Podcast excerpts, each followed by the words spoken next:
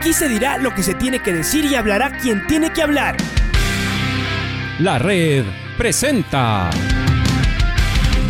la charla del día a llevar una trayectoria que todo el mundo conoce, Carlos el Demoledor. Que la comunidad sepa de lo grande que fue Luis Chocho San Martín. Este año nuevamente jugar Copa Libertadores nos ilusiona mucho. La red. Los protagonistas lo dicen todo junto a los periodistas de la red. La camiseta más linda que me pude haber puesto en mi vida, ¿no? La camiseta de la selección. Los grandes clubes no priorizan competiciones, las disputan. En este año 2021 la selección se juega prácticamente su futuro. En donde estés y a la hora que tú quieras. Bienvenidos. Y estamos justamente con Yorcae para hablar de lo que aconteció con Liga Deportiva Universitaria el último día sábado. Hola Yorca, bienvenido, gracias por atendernos. Cuéntanos un poquito cómo, cómo es un, un día de descanso, un post partido, tras haber marcado un gol, tras haber ganado. Yo supongo que eh, esa sonrisa que es tan propia de tu familia, porque Lucho González, tu tío, digo, en, en orden de llegada a Liga, ¿no? Lucho González, tu tío, sonrisa de oreja a oreja. Ney Rasco, tu papá, no se diga. La gran Germania González, tu mami, otra que también tiene la sonrisa y, tatuada. Eh, entonces yo digo, debe ser difícil quitar la sonrisa al Yorca, pero eh, hasta por genética. Pero cuando se gana, peor todavía, Yorca es así, bienvenido.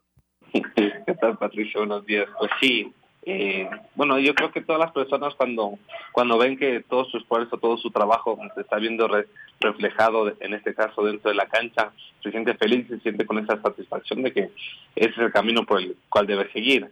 Y después viene lo que tú comentabas de la familia, que siempre tratamos de ser positivos, de estar alegres, porque es la mejor manera de encarar la vida. Sí, por supuesto que sí. Va, todo, todo va a ser, nada se va a solucionar con una lágrima o con un enojo. Más bien se pueden empeorar las cosas. Oye, Yorka, cuéntanos un poquito. Estabas eh, un poco angustiado, no sé, el goleador, eh, ¿cómo vive cuando el horizontal, la puntería, los arqueros comienzan a, a, negarle el grito de gol. Eh, y ya te había pasado en los partidos anteriores con MLE, con el Manta. ¿Entras en desesperación o la cosa más bien es con calma? Cuéntanos un poquito, Yorka, ¿cómo es eso? Bueno, bueno, yo creo que el delantero vive del gol y el delantero lo van a juzgar siempre por su presente. Y es una responsabilidad que uno debe, debe asumir. Con el pasar de los partidos uno va aprendiendo bastante. Yo estoy joven, bueno, no quiero decir estoy joven, pero tengo muchas cosas por aprender y con el pasar de los minutos voy aprendiendo mucho. Eh, y sí, a veces la desesperación se, se apodera de uno, pero uno tiene que, bueno, las personas que están cercanas mías siempre están dando consejos de que tenga paciencia, que esté tranquilo y a lo mejor en estos partidos me, me pasó factura esa, esa ansiedad, esa, esa, esa hambre de, de marcar gol y este partido contra Guayaquil City eh, tomé todos los consejos que me habían dado de, estar tranquilo, de que me voy a tener una oportunidad de, marcar gol, pero que tengo que tener esa frialdad y también los entrenamientos que uno hace. O sea, no es que uno solo solo se trata de paciencia y ya, sino también de trabajo, de afinar la puntería y, y creo que esta semana se consolidó todo todo eso que venía practicando. Y después lo otro que es importante, el trabajo en equipo también, Yorca, va a ser eh, evidentemente importante que el 9 haga goles, pero también que los haga hacer o que defienda o que esté en, la generación de fútbol. Eh, desde ese punto de vista, veo que el profesor Pablo Marini les exige a ustedes en el terreno de juego una, un altísimo compromiso. Cuéntanos un poquito al 9, en tu caso, ¿qué le pide Marini cuando no tiene la pelota? Que nos pide que generemos espacio para los demás compañeros. Que no, no, que no me quede estático fijando a los dos nueve, sino a los dos centrales, sino que trate de moverme, de alternar con mis compañeros, con Muñoz, con Nilsson, que está haciendo un gran trabajo, y que me mueva. El profe le gusta mucho la movilidad. Hola Yorka, ¿cómo le va? ¿Cómo está? Luis Quiro le saluda. Oiga, y cuénteme, ¿ese festejo fue para su papi o qué? Porque festejó igualito como su papá, lo festejaba así, así, así, y sonreía y le gustaba hacer esos pasitos medio raros. sí, ¿qué tal? Eh, en realidad fue algo que la, a mí me gusta estar mucho en redes sociales, entonces en redes sociales ya me lo venían pidiendo y a lo mejor también creo que fue de eso un poquito la ansiedad que sentía los dos anteriores partidos de, de querer hacer esa celebración de mi papá, para la felicidad de todo el mundo. Entonces traté de, de sacar eso de mi cabeza, marcar el gol y, y poderlo celebrar con mi papá fue algo espectacular. Y, y, y, se besó el escudo y todo eso. ¿Ahí, ahí estaba su papi? ¿Fue Neisser a verlo o no ha ido todavía al estadio a verlo? No, no, no, no, no ha ido, no ha ido a ver el partido. Usted ya lo tenía planificado. Hago un gol y, y celebro de esa manera. Sí, sí, sí, sí. Ya hace, sí, hasta hace bastante tiempo, en realidad. Bueno, ¿y ese gol cómo fue? De, de un 9, de un 9-9, o sea, la cogió media vuelta y le metió justo al palo donde estaba el arquero. Y un arquero que no es cualquier arquero, es Máximo Vanguera, Yorca. Así es. Sí, es algo que nosotros siempre trabajamos después de los entrenamientos. Tenemos un juego que se llama Dos Toques, que nos tiran un balón, eh, como sea, a veces a ras de piso, a veces a media altura, a veces alto. Nosotros controlamos y le pegamos al arco. Es algo que, que, que lo venimos practicando y, y se dio la posibilidad. O sea, nació no es que ay, la busqué ni nada, sino que con el trabajo que hacemos día a día eh, se interioricen los jugadores y ahí están los resultados. Antes que nada le manda a saludar al profe Juan Carlos Burbano. Dice, salúdelo a Yorca, dice el profe Juanca, que es nuestro compañero de trabajo también, Yorca. Wow, le mando saludos al profe Juanca que me enseñó a patear tiros libres. El profe es un, espectacular, espectacular el profe Juan Carlos Burbano. Un abrazo. Oiga, Yorca, antes de que entre el pato nuevamente, le quería preguntar, ya ha jugado algunos partidos, ya saben en el fútbol ecuatoriano, ¿cuál es el defensa más complicado que la, o el defensa más recio? O sea, de los pocos que ya han jugado, ¿cuál es el que usted ha tenido más problemas de decir, wow, este man está complicado, mejor me voy por otro lado? No, hasta ahora han sido los dos jugadores de, los dos defensas de Guayaquil City. los dos eh, para mí han sido los más, los más complicados. Eh, por ahora, ¿no? Por ahora. Pero sí, la verdad que Guayaquil, eh, 9 de octubre, perdón, los dos defensas de 9 de octubre han sido bastante difíciles de pasar. Más que todo por la maña, porque bueno, los dos tienen bastante experiencia y, y sobre todo por eso. Estaba hablando con Jorcae Reasco, goleador de Liga Deportiva Universitaria el otro día, volvió a marcar en el triunfo sobre eh, Guayaquil City 3 a 1 aquí en Ponciano. Jorcae, ¿cómo está, eh, cómo ven el campeonato? Cinco puntos le separaba el Independiente, la semana anterior Independiente empató, ustedes iban a Manta, gran oportunidad para acercarse, en el último minuto les sacan la, victoria.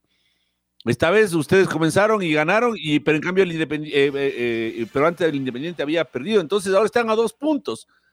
¿Cómo ven el, el, cierre de esta etapa? ¿Qué, ¿Qué, ilusiones les comienzan a embargar en, en, en cuanto tiene que ver al, a la posibilidad de ganar la etapa, Yorka? En realidad no es recién que tenemos esa ilusión de, de, querer ganar la etapa. Nosotros estábamos cinco puntos abajo Independiente y el profe decía, yo quiero llegar, yo quiero estar a dos puntos. Tenemos que llegar a ese partido con la menor diferencia posible. Y bueno, gracias a Dios hemos hecho un gran trabajo. A lo mejor con Tremanta si nos escaparon esos, esos tres puntos. Bueno, perdimos dos en realidad porque eh, sumamos uno. Pero estamos tranquilos porque es algo que nosotros ya veníamos planeando yo creo que todo lo que estamos eh, viendo, se está viendo reflejado hoy, eh, no es que ah, se nos dieron las cosas porque sí, sino porque hemos trabajado, porque hemos, eh, profe ha planificado muy bien los partidos y, y estaba dentro de nuestros planes eh, acortar esa distancia con Independiente. Entonces estamos tranquilos, aún hay varios partidos por disputar, partidos muy importantes, y nosotros tenemos que seguir haciendo el trabajo como, como venimos haciendo. Eh, el, el, plantel se encuentra en unos altibajos desde el punto de vista médico. Hay jugadores que no pueden actuar porque se lesionan, están lesionados. Eh, subimos, esto a la cantidad de ausencias que hubo por las eh, tras la bronca con, con, los jugadores de Melec. Pero vemos que están saliendo jugadores de atrás, los canteranos. Bueno, Yorka es uno de, de, de ellos, pero tú seguramente, Yorka, ya eres un canterano eh, eh, veterano, por decirlo así, ¿no? Porque ya con tus 22 años, evidentemente les tienes un poquito de ventaja a los otros. Eh, a ver, cuéntanos un poquito qué, qué pasa con los chicos ahí adentro. ¿Cuál es la razón por la cual de repente comienzan a aparecer muchos? Algo que tú sabes, Yorka, en Liga no era común. Se traía hasta el tercer suplente, era, era traído y el canterano casi no tenía opciones pero además salen y brillan. O sea, uno le ve a este muchacho Sebastián González, es un peladito, ¿no? 18 años y, qué personalidad y qué presencia para jugar al fútbol. Y uno dice, vaya, hay canteras de liga, pero en general el equipo, ¿cómo lo recibe? ¿Cómo se planifica? Marini, ¿qué dice? ¿Por qué hay tantos juveniles en esta época en liga? En realidad, más que más que el, hecho de juveniles, es el y de nombres de lesionados o no lesionados. el profe desde que llegó permitió que se peleen los puestos siempre. Obviamente una competencia sana y todo, pero eh, los jugadores se dan cuenta de eso y tratan, cada entrenamiento está mejor que el anterior. Tratan de superarse, de mejorarse y creo que eso es lo que ahora estamos viendo, que a pesar de las ausencias, de las bajas, eh, haya jugadores que no desentonen, jugadores que tengan mucha hambre de ganarse un puesto, de, de querer triunfar y es lo que están los chicos, subieron con esta posibilidad con esa chance de, bueno, si te haces bien las cosas te vas a quedar y vas a tener oportunidad, que lo, lo hace y lo dice el profe. Entonces, eh, yo creo que va más por ahí. Después, eh, en formativa, en liga, siempre ha habido formativas, han habido, han habido muy buenos jugadores.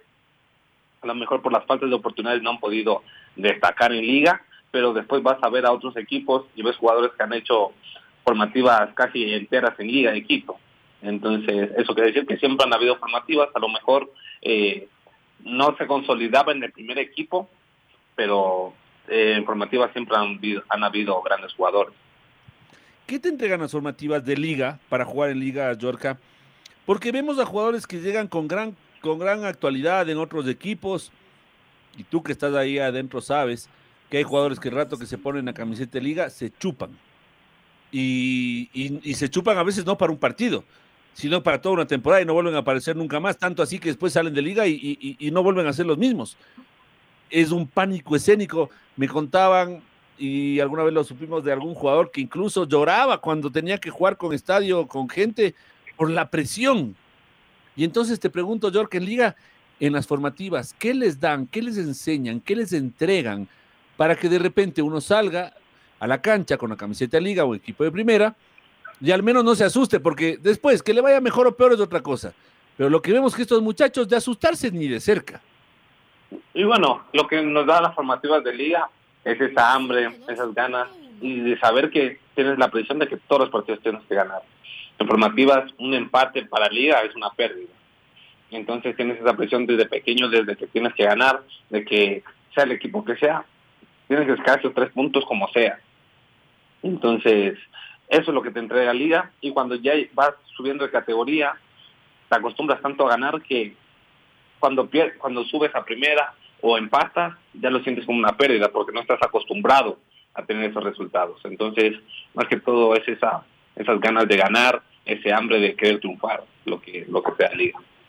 Y crecer con conociendo a la hinchada, pero la hinchada es difícil, la hinchada Liga es difícil. Tú las conoces desde que, bueno, eh, Jorge es parte de la hinchada de Liga Deportiva Universitaria, ¿no? Porque antes de ser futbolista iba con la camiseta de Liga y antes de ir con la camiseta iba con un pañal blanco igual al estadio, así que el Yorca es casi casi nacido. Le faltó a tu mami dar a luz ahí en el camerino del estadio de Liga, por el resto de tu historia está ahí tan pegada a Liga Deportiva Universitaria, pero el conocer a la hinchada, que el jugador de Liga sepa desde los 13, 14, 15 años a qué monstruo se debe enfrentar, cómo le gusta esa hinchada, qué es lo que más prefiere, qué es lo que no le gusta, qué es lo que realmente le molesta, también entrega una, un feedback adicional, mi querido Yorka. Y sobre sí, sobre todo el peso que tiene la hinchada de liga, porque porque uno en formativas ya escucha las críticas de, cuando uno está en formativas escucha las críticas que tiene el plantel de primera, toda la gente que dice, ah, pero tienen que meter a los juveniles y tienen y esto. Entonces, sabemos la presión y sabemos que cuando uno llega al primer plantel van a haber más juveniles y, y cuando uno haga las cosas bien, eh, no, no, no lo van a querer a uno, pero uno tiene que saber esta responsabilidad y trata de mejorar cada día para mantenerse en, ese puesto que, que todo el mundo quiere ganarse. Ya mismo se prepara Lucho Quiroz para continuar en el diálogo, pero yo te quiero preguntar sobre ser hincha de liga y este sentimiento que tú comenzaste a tener, como decíamos hace un rato, al nacer. Em, ¿Cómo lo describirías? O sea, el estar en el lugar donde quisiste estar desde que, no sé, los 3, 4, 5 años. ¿Te acuerdas de cuándo fue la primera vez que quisiste estar ahí abajo en la cancha con, en el lugar de tu papá? No me recuerdo la edad, pero eh, siempre, siempre he soñado con, con, con, el presente que estoy teniendo. Eh, siempre lo soñé, lo trabajé también, porque no, la gente dice que de los, de los sueños no se vive, pero uno tiene que vivir para cumplir los sueños. Entonces, eh, recuerdo mucho cuando después de los partidos de Copa Sudamericana íbamos los chicos, los hijos de los jugadores a al camerino y no nos querían tener ahí, nos, nos daban un balón y todos nos íbamos a jugar a la cancha. Y yo hacía goles y pateaba y, escuchaba la red, entonces son cosas que a uno lo marcan como, como niño, ¿no? Y como persona y, y uno en algún momento trata de, de cumplir sus sueños y gracias a Dios hoy estoy teniendo esa posibilidad. Ahora falta la gente, York. Imagínate esto mismo, pero con gente. Y yo creo que va a ser lo mejor que nos va a poder pasar y sobre todo en este momento que estamos pasando. Porque los chicos estamos con, una, con unas ganas enormes de triunfar, de hacer nuestro nombre en liga, de quedar plasmados en la historia y, y qué mejor que, que, que se acabe por, bueno, demos paso a que la gente vaya al estadio, de que la pandemia vaya pasando y, y tener a gente en el estadio va a ser algo maravilloso. Cuando te besas la camiseta Yorca es... A ver, hay mucha gente que se besa la camiseta así medio demagógicamente. No puede ser por tribu, por agradar a la tribuna, al hincha. Es decir, con, gan con buenas ganas de hacerse ya buenas con hinchadas, de tener una relación. Pero cuando te besas esa camiseta Yorca, ¿para ti qué significa? Es como recordar todas las formativas, recordar alentando, alentando al equipo en el estadio, en el palco, saltando, saltando las barras de liga. Es recordar y, y hoy que no hay gente, hacerle sentir a la gente como si estuviese en el estadio. Besar ese escudo es, regresar a, al, al pasado y recordar todos esos, esos, entrenamientos difíciles, todos esos momentos que, que uno decía, tiene que valer la pena, me voy a esforzar al máximo para que valga la pena. Y hoy lo está valiendo. Oiga, Yorka, y usted está cada vez más fuerte. Bueno, usted tiene la genética de, de, de, su padre, que me acuerdo la otra vez que lo entrevistábamos al profesor Valenzuela, me parece que era de profe Fosati, que trabajaba con él.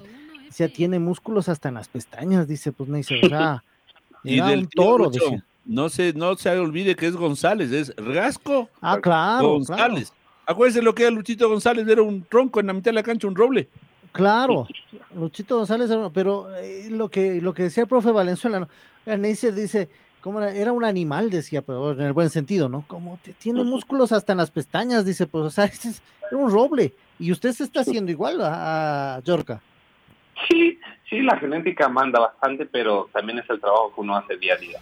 Uno se trabaja para estar mejor porque en el fútbol ecuatoriano los defensas son muy difíciles, son muy fuertes y uno tiene que tratar de, poner la balanza, de equilibrar la balanza. Oiga, Yorka, ¿y, qué hace? Ahora está libre. ¿Qué se dedica a hacer usted?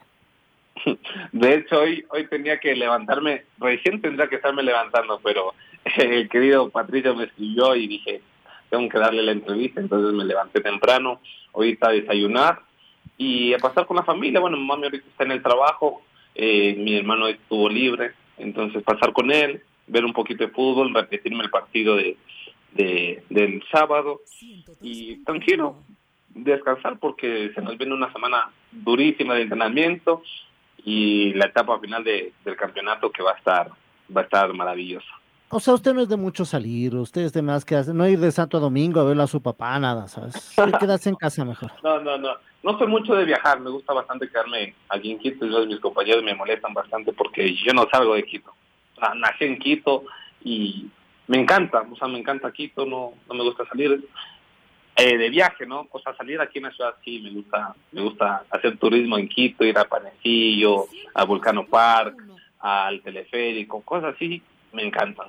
Pero de ahí viajar hacia la playa no, no mucho. sí se hace la montaña rusa, perdón, perdón, Chito, sí se hace la montaña rusa, porque creo que el Neisser no se sube a la montaña rusa, pero ni pagándole. No, pues entonces para eso no va al Volcano Park. Oh, en Neisser ahí donde lo vean, Neisser es miedosísimo, pues. Donde sí. O sea, póngale a Neisser Rasco a, marcarle al mejor del mundo y a los codazos y a las y no, no achica ni un poquito. Pero creo que ni a los carros chocones se sube, ¿no? No, sí, sí se sube, sí. Sí, sí, se sube. A los fantasmas le tiene miedo. Recuerdo que Aguinaga le hizo una broma y salió corriendo. Neisser, claro, tiene tremendo miedo. Pero bueno, eso es lo que se lleva con su papá, también su mamá, que, que su tío, Luis González, también gente de futbolista. Así que Yorca tiene que seguir creciendo, todavía mucho que aprender. ¿De quién recibe más consejos? ¿Quién le da más consejos de los, de los jugadores experimentados? ¿Quién, quién lo aconseja más? Bueno, yo, yo trato de, de siempre estar con los mayores siempre trato de rodearme con ellos, de aprender porque por algo tienen, llegan a la edad que tienen y están en liga y les va súper bien. Entonces yo trato de, de siempre pegarme a Gavarini, a Piovi, a Lucas Villarruel, a Moisés Corozo, eh, bueno, cuando estaba Martínez Borja, Martínez Borja, siempre trato de rodearme con los mayores porque tienen más conocimiento para, para plantearte y para enseñarte. Entonces, siempre de Gavarini, siempre me, me habla bastante del juego, cómo definir a los arqueros, a Moisés Corozo también, que me ha enseñado muchísimo, entonces, con ellos más. Mi estimado Yorka, se acaba el tiempo. Gracias por esta deferencia. Le robamos unos minutitos de sueño, pero al menos hemos compartido con usted unas sonrisas y también para la gente de Liga Deportiva Universitaria que lo ve crecer y que se va a se está convirtiendo en un mimado de esa deshinchada Yorka porque la gente lo ve a usted y lo recuerda a Neisser. Y cada vez ya menos lo recuerda a Neisser, sino ya comienza a reconocerlo con nombre propio. O sea, sí, algún día será, ve, ya, ya no es Yorkaev el hijo de Neisser, sino Neisser ha sido el papá del Yorka. ¿ah? Cambiará la historia. Además, utiliza la camiseta 16. Y, antes de cerrar, a propósito de esto, ¿no, no, no te pesa la camiseta la 16, Yorka? O sea, es la de los últimos grandes goleadores de Liga Deportiva Universitaria, Barcos y Bieler. Y bueno, Guaquito Boada es el que, el que me la dio a inicio del año. No la pedí ni nada, simplemente llegó. Llegó sin pedirle, entonces creo que, que era parte del destino ponerme esa camiseta este año. Bueno, y entonces lo que decía, toda esta, esta, esta sinergia está alrededor de la gente de Liga Deportiva Universitaria con el Yorca, ¿sientes que, que, que, podrías llegar a ser un, un, mimado, un querido en la hinchada de Liga de Yorca o ya te sientes así? En realidad, eh, yo me siento parte de la hinchada. Yo en realidad me siento parte de la hinchada y yo, como tú dices, esa sinergia, yo la siento cuando veo, veo a la cancha y cuando hago un gol, siento todo el cariño de la gente, igual en redes sociales, eh, los mensajes que le mandan a las personas, a mi mamá, a mi novia, a mis hermanos. Entonces yo siento ese apoyo y siento esa buena vibra y esperemos que siga así y esperemos también darle a la hinchada esa alegría a final de año. ¿Te animas a pedirle a la hinchada que sueñe con el título? En realidad nosotros como, como equipo estamos soñando, tenemos como objetivo eso. Entonces, ¿por qué no decirle a la hinchada que, que se ilusione, que sueñe? Porque nosotros estamos trabajando para dar lo mejor y, y nosotros es lo que más deseamos ahora, llegar a ganar esa etapa primero y, y por qué no quedar campeones.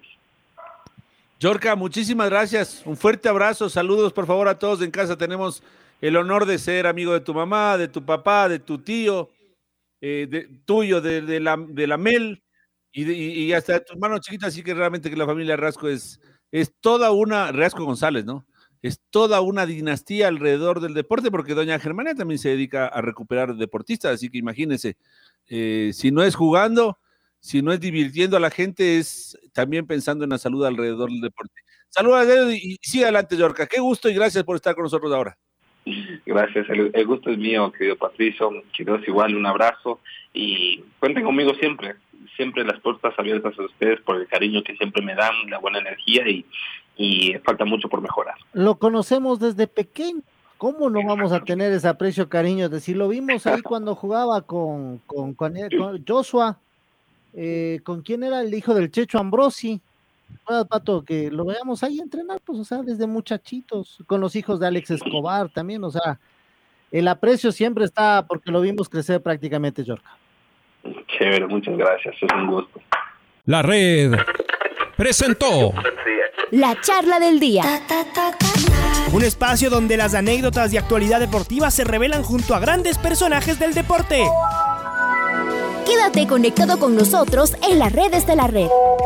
Síguenos como arroba la red Ecuador y no te pierdas los detalles del deporte minuto a minuto. Escúchanos en vivo en TuneIn y en los 102.1 FM en Quito. ¡Te esperamos! La red.